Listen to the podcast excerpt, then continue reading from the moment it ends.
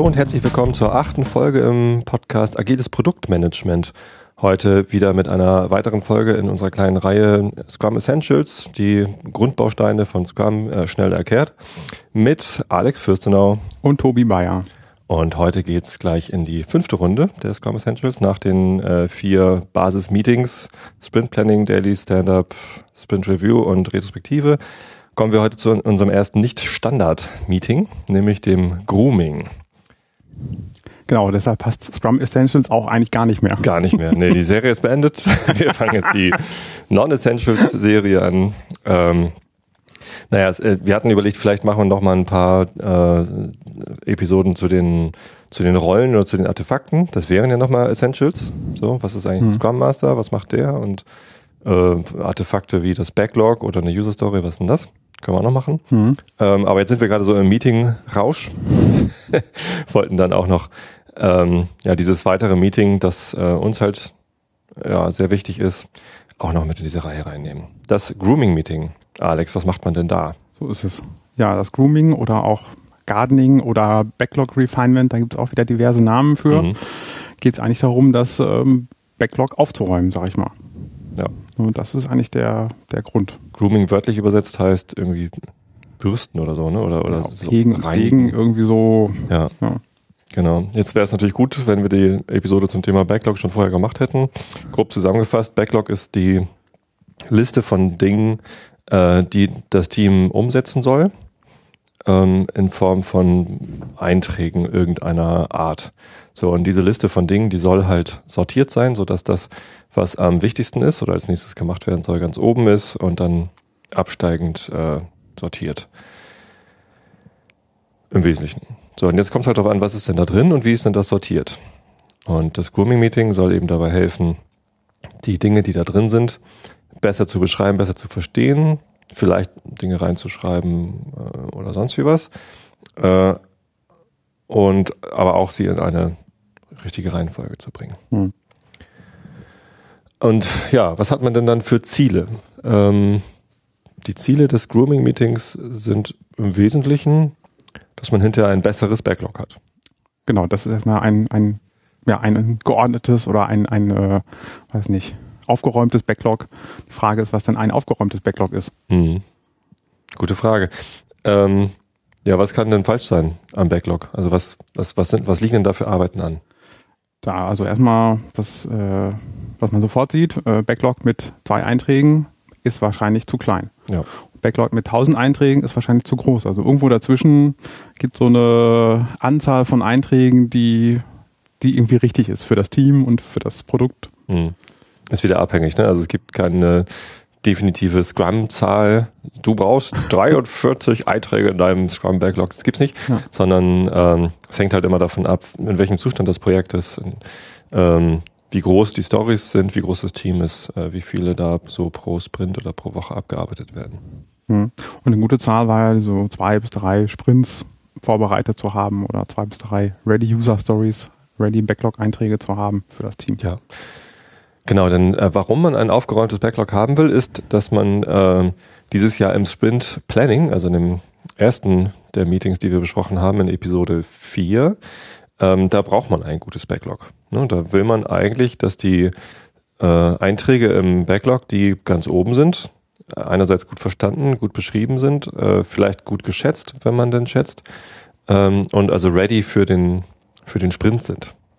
Und die Definition von ready, also bereit für den Sprint, die kann man ja als Team auch vereinbaren. Mhm. Was könnte denn da so drin stehen?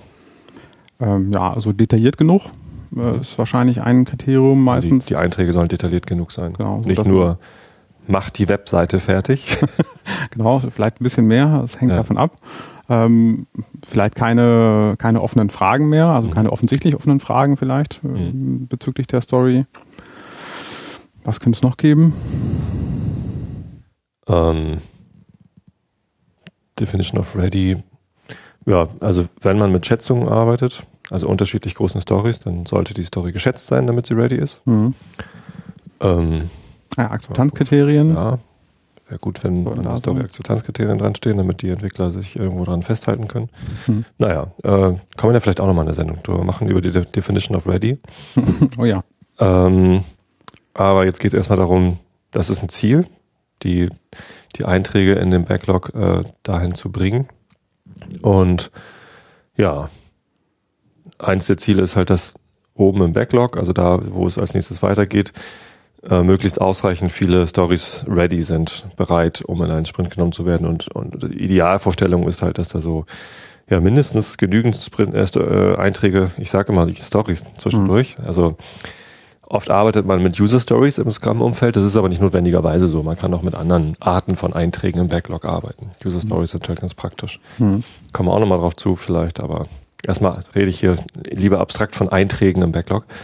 Ähm, also man braucht halt mindestens so viele, dass sie für den nächsten Sprint reichen. Mhm. Als Product Owner fühlt man sich wohler, wenn es mindestens zwei oder bestenfalls sogar drei Sprints sind, die daran vorbereitet sind. Oder die, ja, wo halt genügend Arbeit wohl definiert und sortiert ist, äh, so dass das Team ähm, arbeiten kann. Ähm, viel mehr sollte man allerdings nicht ready haben. Genau, weil sich dann die Welt weiterdreht und unser Produkt sich vielleicht ändert und dann haben wir vielleicht zu viel Arbeit reingesteckt in was, was wir dann gar nicht brauchen, was wir dann wegschmeißen müssen. Das wäre dann ein Waste. Ja, genau. Auch Vorbereitung kann Waste sein. Ähm, deswegen sollte man nicht zu viel vorbereitet haben. Ähm, und ja, drei Sprints sind bei uns sechs Wochen, bei anderen Teams sind es vielleicht sogar schon drei Monate. Mhm. Ähm, wer weiß denn schon, was in vier Monaten von heute an ist. Gut, dann ähm, haben wir also das Ziel des Grooming-Meetings, ähm, das Backlog so aufzuräumen und möglichst ready User Stories zu er erstellen.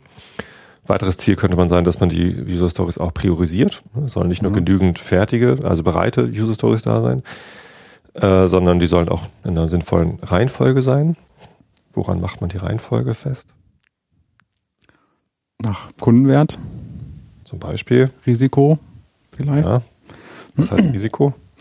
Ähm, weiß nicht, unbekannte Technologie. Also wenn es irgendwas gibt, ähm, was, also wenn es einen, einen Eintrag gibt, was für unser Produkt essentiell wichtig ist, wo wir nicht genau wissen, ob wir das umsetzen können, dann hat das ein hohes Risiko und das macht dann Sinn, das nach oben zu schieben, damit wir das Risiko möglichst schnell, möglichst schnell ausräumen können. Mhm, genau. Ja, und dann gibt es natürlich noch weitere Sortiergründe, zum Beispiel Zusammengehörigkeit. Ich finde es immer ganz gut, wenn mehrere Stories zu einem Thema ähm, zusammenhängend im Backlog stehen, damit man auch ein schönes Sprintziel vereinbaren kann, wenn diese Stories dann dran sind. Mhm. Dass nicht nur immer gemischt Warenladen ist, sondern auch mal irgendwie fokussiert an einem Thema gearbeitet werden kann. Naja, genau. Dann äh, ist halt eins der Ziele im Grooming-Meeting dann auch die, die Reihenfolge äh, festzulegen. Ähm, aber genauso wie man äh, User Stories erstellen und äh, fertig machen kann, äh, will man sie ja vielleicht auch wieder wegschmeißen. Mhm. Wenn sich die Anforderungen geändert haben, vielleicht haben wir gelernt durch unseren letzten Sprint, dass wir bestimmte Funktionalitäten nicht mehr brauchen. Und dann ist es natürlich sinnvoll, das auch aus dem Backlog rauszuschmeißen. Richtig. Und das ist auch hilfreich, das in einem gemeinsamen Meeting zu machen. Dass nicht der PO allein für sich entscheidet, oh, brauchen wir das eigentlich noch? Sind wir überhaupt noch sicher? Mhm. Ähm, sondern das mit dem Team gemeinsam macht. Gute Frage über Team. Ähm, jetzt haben wir das Ziel, glaube ich, relativ klar umrissen, ähm, aber äh, stellt sich die Frage, wie macht man denn so ein Grooming-Meeting? Wer nimmt da alles teil und wie oft macht man das? Ähm, wie organisiert man das? Tja, bei uns ist das so alle zwei Wochen. Ähm, das ganze Team, also Scrum Master, Product Owner, Entwickler, für anderthalb Stunden. Aber das ist halt sehr unterschiedlich. Ja. Auch abhängig von, von dem Team, wieder von dem Produkt. Richtig. Also ich habe mal so, ein, so, eine Zahl gehört, an der man sich orientieren könnte, ähm, dass Entwickler in einem Scrum-Team 10% ihrer Zeit eben auch für Nicht-Entwicklungstätigkeiten, sondern für PO-Unterstützung, Discovery oder eben Grooming zur Verfügung hm. stellen sollten. Also das sollte halt einfach eingeplant sein, dass Entwickler nicht 100% entwickeln. Sowieso nie der Fall. nee. Irgendwie. Ähm, aber ja, das, das Grooming-Meeting gehört halt zu dem Teil, äh, das Team unterstützt den PO in seiner Aufgabe, denn natürlich ist es die Verantwortung des Product Owners, ähm, das Backlog äh, zu verwalten. Das ist, das ist sein, seine Verantwortlichkeit. Ähm, er macht es aber natürlich nicht alleine, sondern ist angewiesen auf die Unterstützung von allen möglichen Leuten, unter anderem eben vom Team. Ähm, Und ja, das Grooming gehört eben genau in diesen Bereich. Wie ist es mit Stakeholdern, wenn jetzt irgendwie einer der wichtigsten Auftraggeber oder Kunden ähm, ein paar Stories einkippen will ins Backlog, hm. kann man die dazu holen ins Grooming-Meeting? Ist bestimmt eine gute Idee dann, wenn es gerade äh, um die Sachen von den Stakeholdern geht. Also vielleicht müssen die nicht jedes Mal dabei sein, aber zu einem bestimmten äh, Grooming-Meeting kann es Sinn machen. Kann man es gut machen, weil ähm, ein weiteres Ziel, das wir jetzt noch gar nicht angesprochen hatten, ist natürlich das äh, Teilen des Wissens, also das, äh, die Wissensverbreitung. Ähm, Im Grooming-Meeting spricht man halt sehr ausführlich über Einträge im Backlog.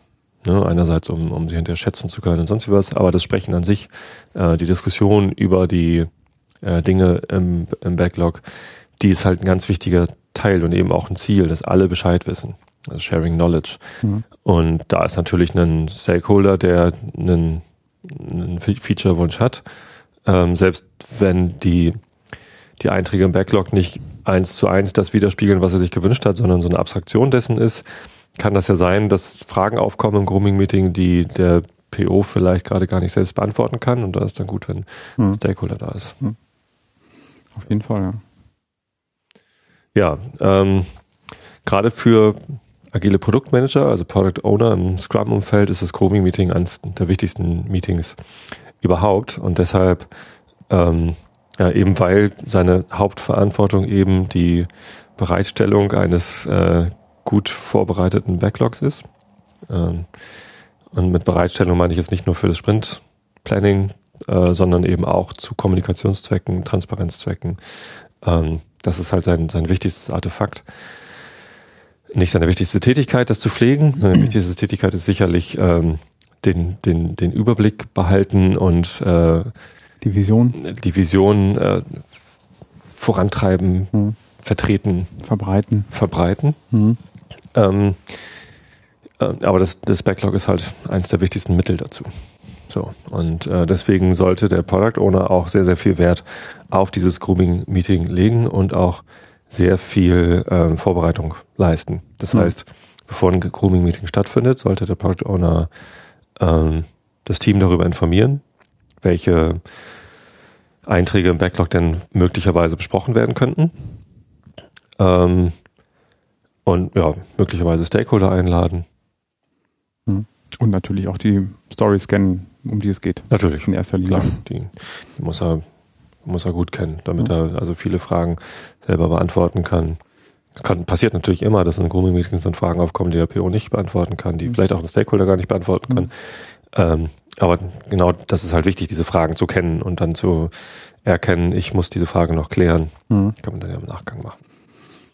So ist es. Ja, also Vorbereitung ist essentiell. Mhm. Warum ist denn das Grooming-Meeting nicht, nicht Teil von Scrum? Offiziell? Was haben sich die, die Erfinder oder Festleger dabei gedacht, das nicht damit reinzunehmen, wenn das doch das eins der wichtigsten Meetings ist für den, zumindest für den Product Owner? Weiß es gar nicht so genau. Ähm, die Erfinder von Scrum haben den Product Owner sowieso ein bisschen nachlässig behandelt. Mhm. Das ist auch nicht besonders gut beschrieben, mhm. was der überhaupt macht. Es steht halt irgendwie nur, ja, der trägt halt die fachliche Verantwortung. Mhm. Äh, und es gibt auch äh, durchaus Kritik an Grooming-Meetings. Ähm, wenn man mal googelt nach Grooming-Meetings, dann findet man zum Beispiel von äh, Jeff Patton, den ich ja sehr verehre, einer äh, der, der ganz großen Scrum-Lehrer. Ähm, der, der findet Grooming-Meetings nicht so toll. Mhm. Weil äh, mit der Begründung, er sagt, das ist halt eine Tätigkeit, also das, die Pflege des Backlogs äh, sollte halt nicht auf zwei Stunden äh, im Sprint beschränkt sein, sondern ist ja eine Sache, die ununterbrochen laufen sollte. Und auch mit dem Team zusammen. So. Und wenn man ein Grooming-Meeting einführt, kann das halt dazu führen, dass das Team sagt, okay, in der Zeit stecken wir Zeit mit rein oder ansonsten lass uns bitte in Ruhe damit. Mhm. So habe ich ihn zumindest verstanden. Ähm, und ja, tatsächlich stimmt das natürlich, äh, mhm. dass man, dass man nicht nur im Grooming-Meeting Backlog-Pflege betreiben sollte. Mhm. Ähm, klar, der PO muss auch vor dem Grooming-Meeting vorbereiten, nach dem Grooming-Meeting nachbereiten, aufgekommene Fragen klären. Ähm, aber auch die Teammitglieder können natürlich außerhalb des Grooming, äh, Groomings ähm, Pflege am Backlog betreiben, äh, indem sie selber ähm, sich das, das Backlog angucken, ähm, sich Fragen notieren, die sie haben, mhm. zum PO gehen äh, und mit ihm darüber sprechen, ob die Reihenfolge so richtig ist oder, oder was dies oder jenes bedeutet. Das, das ist eine Sache, die kann kontinuierlich passieren. Mhm. Ähm, und deswegen ist das auch schwierig zu beschreiben. Und ich glaube tatsächlich, dass es gar nicht nötig ist, äh, Grooming-Meetings äh, fest mit reinzunehmen ins, in den Scrum-Zyklus. Für mich ist es halt ein sehr praktisches Mittel, das man gut einsetzen kann. Aber es ist tatsächlich kein Essential. Also man muss keine Grooming-Meetings machen. Mhm. Geht auch ohne. Es ist vielleicht einfacher, wenn man so einen fest, festgelegten Zeitraum hat, wo man sich darauf verlassen kann, dass das ganze Team da mehr oder weniger vorhanden ist und sich auf die Aufgabe Backlog-Pflege fokussiert.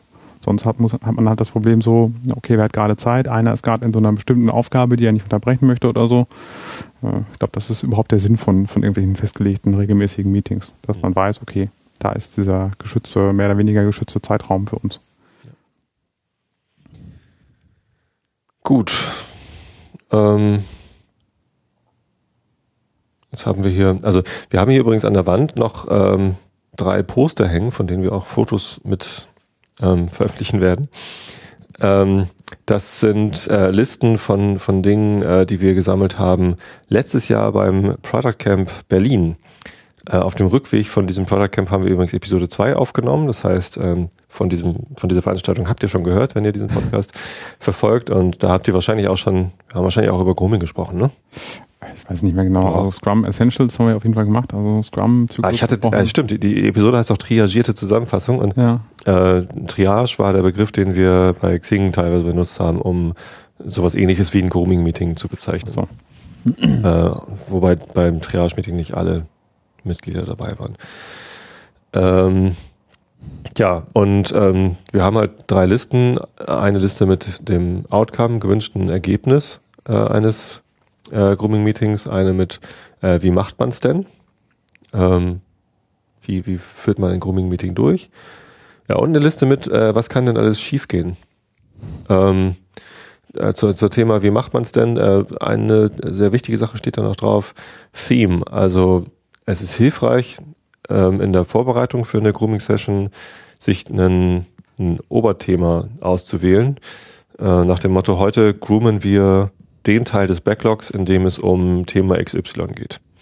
Das hilft, weil man dann ähm, am Anfang des Grooming-Meetings vielleicht das Thema an sich nochmal im, im Gröberen aufrollen kann und sagen kann, hier, ich habe ähm, drei, vier Stories zum Thema XY heute, äh, die ich im Grooming-Meeting besprechen möchte.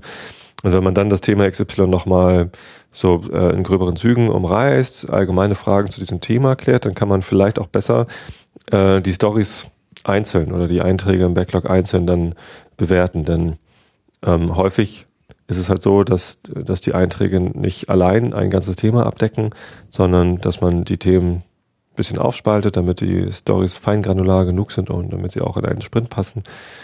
Ähm, und ja, dann ist es halt hilfreich, so einen thematischen Zusammenhang aufzuspannen. Mhm. Ja, das ist ganz gut.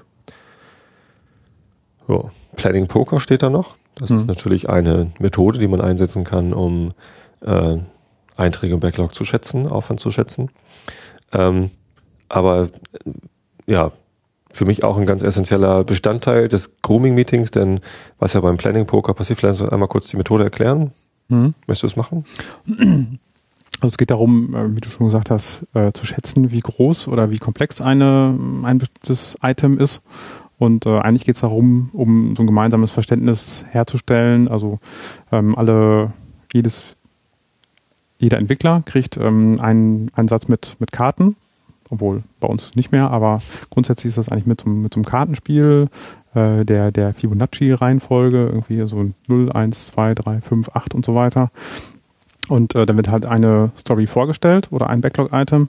Und dann ähm, wird erstmal werden noch ein paar Verständnisfragen gestellt und dann wird geschätzt. Jeder sucht sich eigentlich eine Karte aus, wie für wie aufwendig oder wie komplex er diese, diesen Eintrag hält, legt die dann umgedreht auf den Tisch und wenn alle das gemacht haben, dann drehen alle gleichzeitig um und dann ähm, sieht man halt, wie groß das Verständnis von dieser Story ist. Also wenn die, ähm, die geschätzten Werte stark auseinandergehen, dann sieht man, ah, okay, das ist irgendwie noch sehr unklar. Wir müssen da vielleicht nochmal ein bisschen drüber reden, damit man, damit man so ein gemeinsames Verständnis davon bekommt, also die mhm. Teammitglieder, was eigentlich erwartet wird.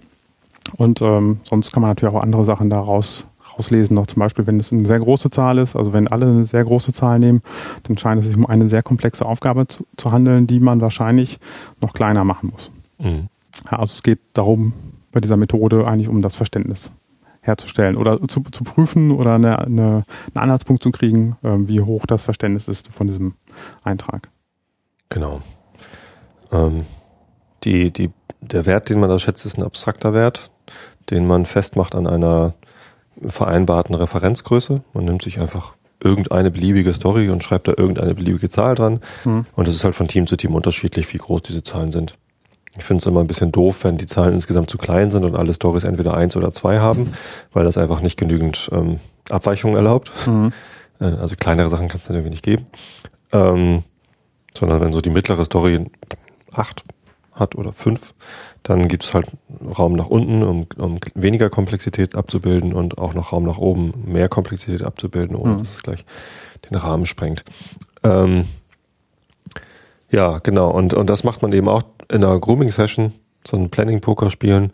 Äh, wir machen das gar nicht mehr mit Karten, sondern äh, wir vereinbaren einfach, dass man die Zahl irgendwie mit, mit Fingern äh, dann zu einem gleichzeitigen Zeitpunkt irgendwie hochhält. Mhm. Ähm, was natürlich schwierig ist, wenn man eine 8 zeigen will, dann braucht man beide Hände und verrät dadurch schon was. Ja. wenn man äh, 13 darstellen will. Noch schwieriger. noch schwieriger. Kann das ja auch im Binärcode darstellen, aber es ist ein bisschen schwierige Abstraktion dann. Ja. Ähm, Karten sind schon eigentlich ganz gut.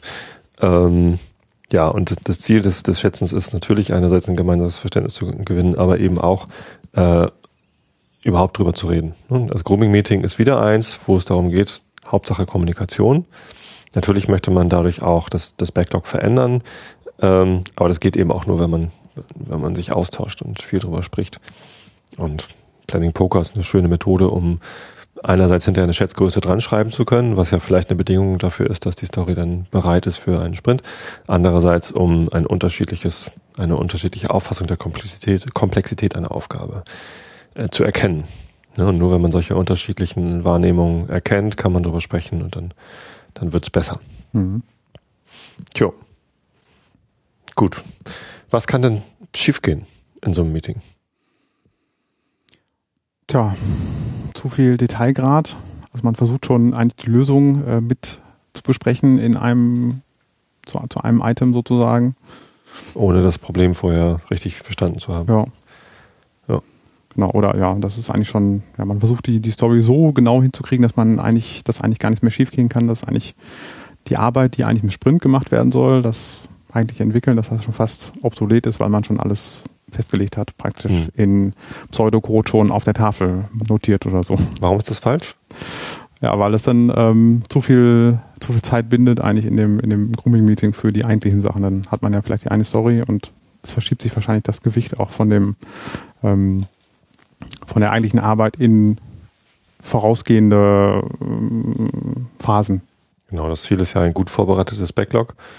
Ähm, und wenn man nur eine Story schafft, weil man die im, im allerfeinsten Detailgrad gemacht hat, dann sieht das Backlog zwar an der einen Stelle sehr, sehr gut aus, mhm. aber der Rest vielleicht nicht. Wahrscheinlich das Grooming dann drei Tage von der ganzen Woche oder sowas, mhm. um dann äh, die, die, die, die Anzahl hinzukriegen. Ja, was anderes, was schieflaufen kann, ist natürlich, dass der Product Owner zu wenig Vorbereitung reinsteckt. Mhm. Das, ähm, ich hatte es schon gesagt, der Product Owner spielt in diesem Meeting die wichtigste Rolle. Das ist sein wichtigstes Meeting und er ist auch quasi der, der Dreh- und Angelpunkt in diesem Meeting. Er muss auswählen, welche Stories denn äh, besprochen werden. Ähm, und das muss er gut vorbereitet haben. Er muss selber gut Bescheid wissen über die Stories. Und wenn er das, wenn das nicht hat, wenn er reingeht und sagt, ach, lass uns mal ins Backlog gucken, was denn da ist, dann kann es eigentlich schon nur schief gehen. Also dann, dann sinkt auch gleich so die Energie im Raum. Mhm. Das Team merkt, oh, jetzt, jetzt ziehen wir uns hier irgendwas aus der Nase und so. Das, äh, das ist nicht gut. Ja. Das ist natürlich so eine grundsätzliche äh, Einstellung des Product Owners, dass er eigentlich immer zu jedem Zeitpunkt über das Backlog Bescheid wissen muss, über sein Produkt. Am besten, ja. ja. Klar. Sonst gibt es ja dieses Shit-in, Shit-out. Ne? Wenn das Backlog Schrott ist, dann ist halt auch das Produkt Schrott. Richtig. Ich glaube, da steckt viel Wahrheit drin.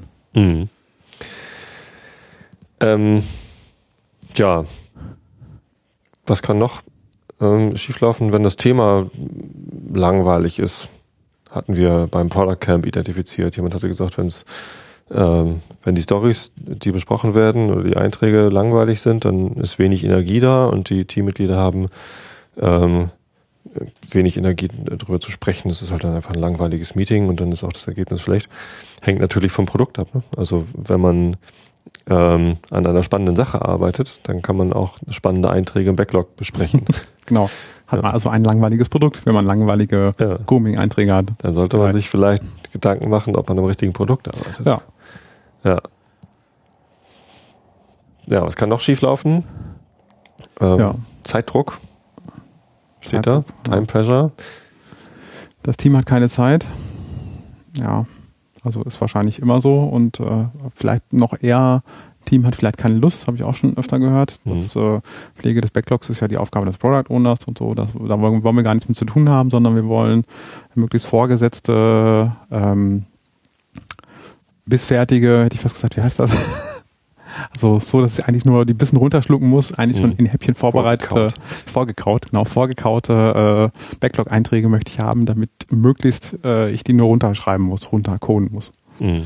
Ja, ja ähm, aber äh, da, das kann man halt umgehen, indem man dem Team spiegelt, es ist wichtig, dass ihr teilnehmt ähm, und ihr, ihr sollt euch die Zeit nehmen. Mhm. Ja, das kann man zum Beispiel machen, indem man erklärt, ja, ähm, wir planen das mit ein. Ne, ich, ich, wir erwarten halt nicht 100% Code-Generierungszeit von euch, sondern ähm, das ist Teil eures Jobs mhm. und es ist wichtig, dass ihr an diesem Meeting teilnehmt und bitte nehmt euch jetzt diese Zeit.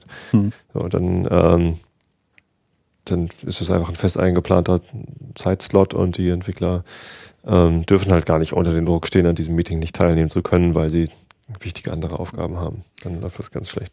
Hängt halt sehr stark von der Umgebung ab, von der Organisation. Weiß nicht, warum das Team dann glaubt, keine Zeit zu haben. Kommt das von anderen Managern, die dann äh, irgendwie da Druck ausüben hm. oder weiß nicht, ein Mitglied ist in mehreren Projekten, in mehreren Projektteams oder sowas. Das auch, höre ich auch immer wieder, dass dann da natürlich die Zeit nicht dafür da ist, um an dem Grooming oder überhaupt an Meetings teilzunehmen. Ja. Das muss man im Einzelfall halt gucken. Genau. Ja, eine Sache noch, die wir identifiziert hatten äh, beim Fördercamp, äh, was schiefgehen kann, ist Destroying Team Spirit by Grooming Storage, which make beloved code obsolete. also es gibt immer wieder die Situation, dass man ähm, für das Produkt Dinge tun muss, die ähm, ja, schon bereits implementierte Sachen obsolet machen. Ne? Wir bauen eine neue Komponente und die ersetzt eine andere Komponente, in die aber vielleicht einer der Teammitglieder, eines der Teammitglieder, einer der anwesenden Entwickler, der ganz viel Zeit und Energie und Herzblut gesteckt hat. So, es gibt immer äh, so Sachen, wo wo den Entwicklern irgendwie was dran liegt, dass das erhalten bleibt. Mhm. So, und wenn es dann im, im, im Grooming-Meeting darum geht, genau diese Teile zu ersetzen, kann halt auch äh, die Stimmung in, in den Keller gezogen werden. Ähm, wie kann man denn sowas umgehen? Umgehen? Ähm, schwierig. Also ich glaube das nicht, dass man das umgehen kann. Irgendwie muss man wahrscheinlich das, das Übel, sag ich mal, an der Wurzel packen irgendwie. Und ähm, weiß nicht, ist die Frage, warum gerade dieses Stück Code so besonders ist, ist besonders äh, sauber implementiert oder besonders ähm, weiß nicht, also ist derjenige besonders stolz drauf, dann weiß nicht, muss man vielleicht im Einzelfall gucken, ob man ähm, demjenigen die Chance gibt, irgendwie äh, das in etwas anderes zu verwandeln. Dass, die, dass irgendwas ganz wegfällt, ist ja auch eher, eher selten. Meistens wird das da doch irgendwie verändert und, oder umgeschrieben in irgendwas anderes. Hm.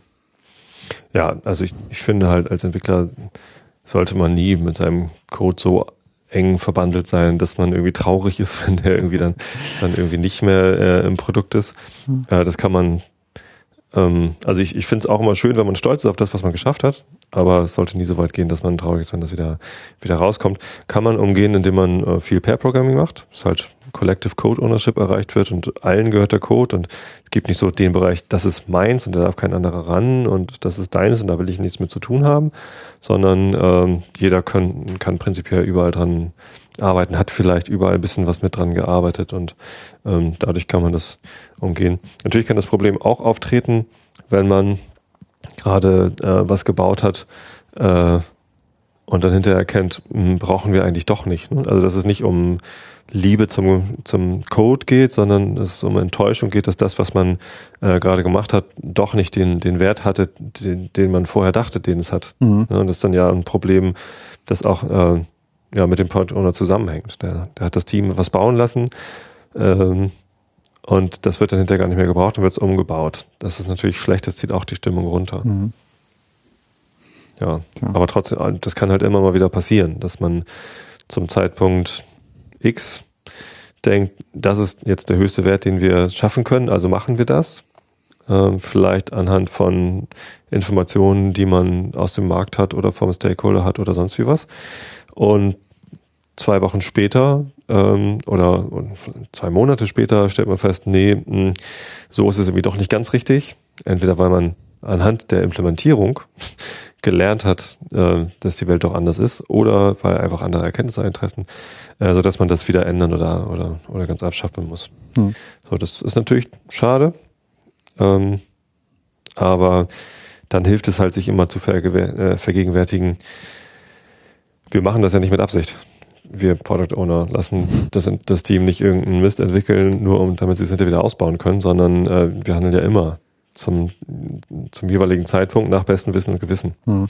Und wenn man sich da ein Vertrauen erarbeitet zwischen Team und Product Owner, dass das eben so ist und äh, dass man halt auch, ja, auch gemeinsam am Backlog gearbeitet hat ähm, und eigentlich alle wissen, dass man nach bestem Wissen und Gewissen entschieden hat, dies ist jetzt dran und wenn sich dann später herausstellt, na, war doch nicht richtig, dann äh, ist es optimalerweise so, dass alle auch erkennen, woran denn das liegt, dass dieser Sinneswandel herkommt. Hm. Ja, ich glaube, das ist ein ganz natürlicher Vorgang, dass man, weiß nicht, ein halbes Jahr später mehr gelernt hat über das Produkt und ja. seine Kunden und, weiß nicht, sind vielleicht neue Kundenkreise dazugekommen, die das Produkt benutzen oder sind alte irgendwie weggefallen, die es nicht mehr gibt.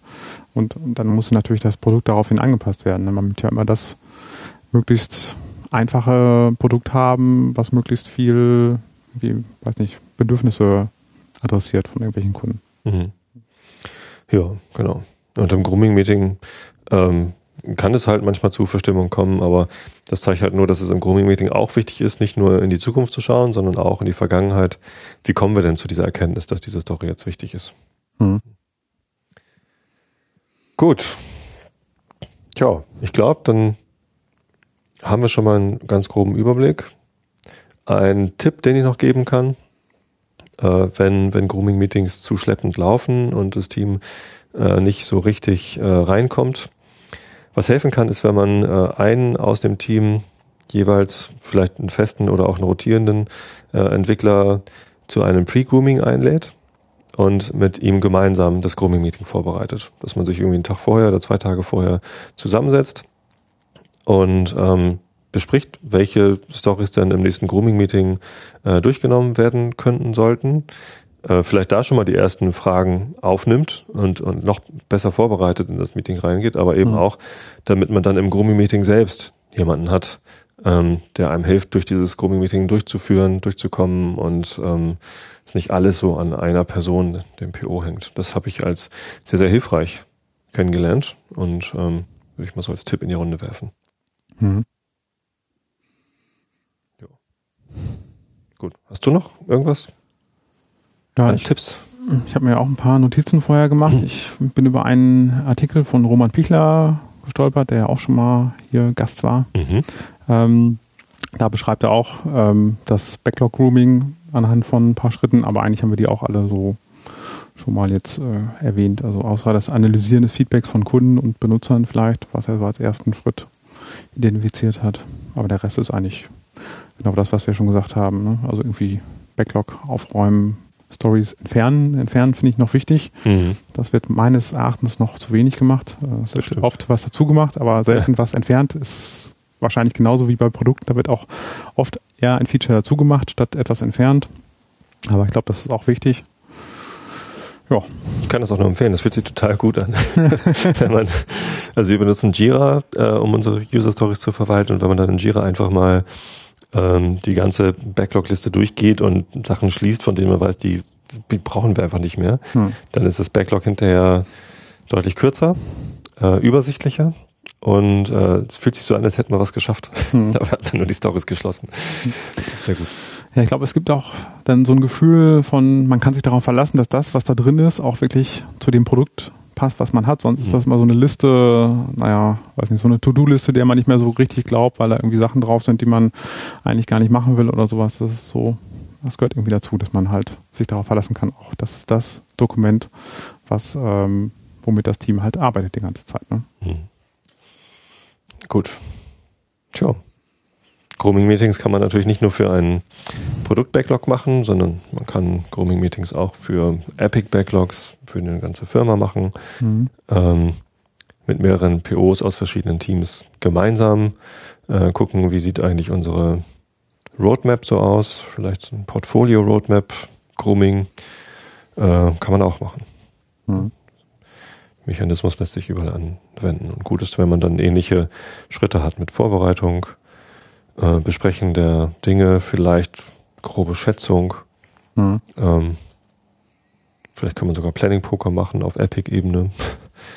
Epic Points gibt es ja auch, ne? Diese Unterscheidung zwischen äh, Story Points für User Stories und, und Epic Points. Ja. Darf man halt auch nicht, auch nicht verwechseln dann. Einfach nur, nur noch, noch eine unterschiedliche abstrakte Maßeinheit. Gibt es da irgendwie einen Unterschied? Ich meine, sonst, ähm, bis auf dass das eine Epics beschreibt und das andere User Stories?